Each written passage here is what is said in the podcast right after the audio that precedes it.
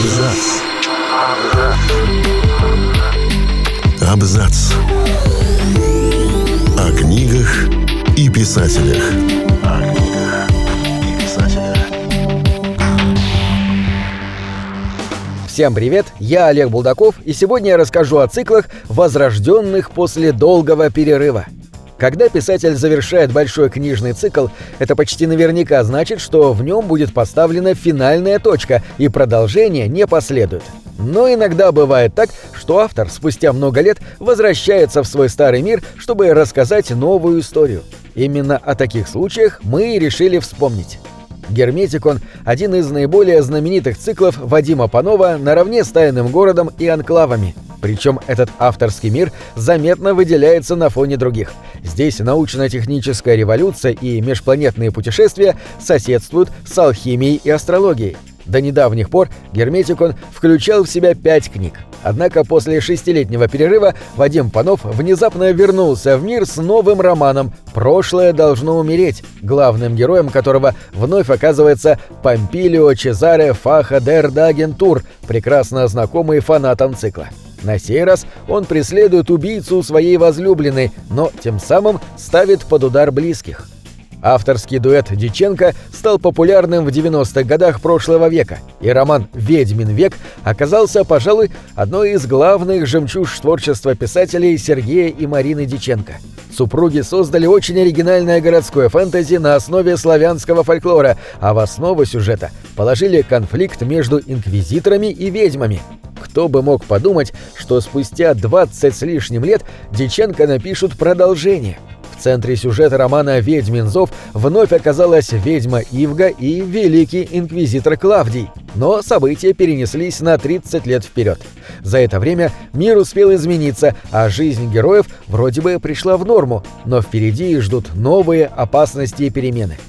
В отличие от других авторов из нашего списка, в случае с Джо Аберкромби было почти сразу ясно, что он вернется в земной круг, принесший ему известность. Однако после выхода одиночного романа «Красная страна» автор решил сделать перерыв, посвятив себя трилогии о другом мире. Возвращение Аберкромби в родную гавань получилось грандиозным. Роман «Немного ненависти» представил читателям новые времена, когда индустриализация, финансовые реформы и технический прогресс меняют мир до неузнаваемости, а на первый план выходит молодое поколение героев.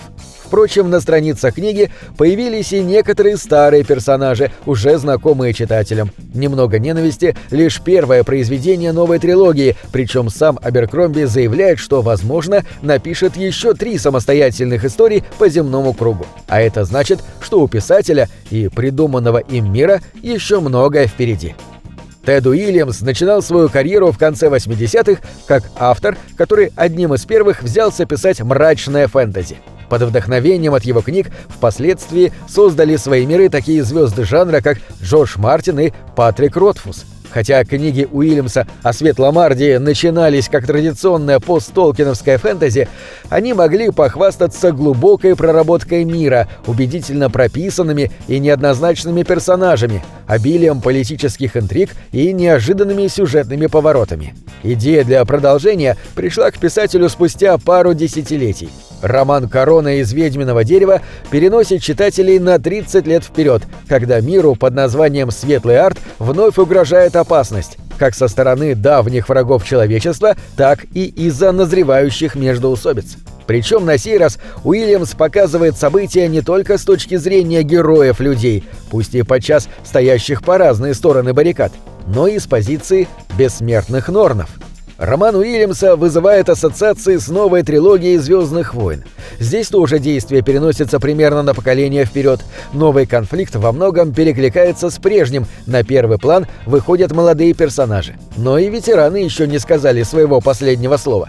При этом корона из ведьминого дерева сильна в тех аспектах, в которых «Звездные войны» подкачали – Уильямс виртуозно выписывает новых героев, позволяет читателям хорошо их узнать и проникнуться к ним искренними чувствами.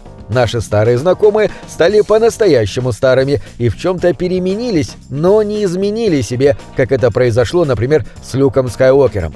Корона из ведьминого дерева — это великолепное начало трилогии от одного из лучших авторов фэнтези. У книги есть все шансы полюбиться даже тем, кто раньше не читал Уильямса, а уж его давним поклонникам масса удовольствия просто гарантирована. На этом все. Читайте хорошие книги.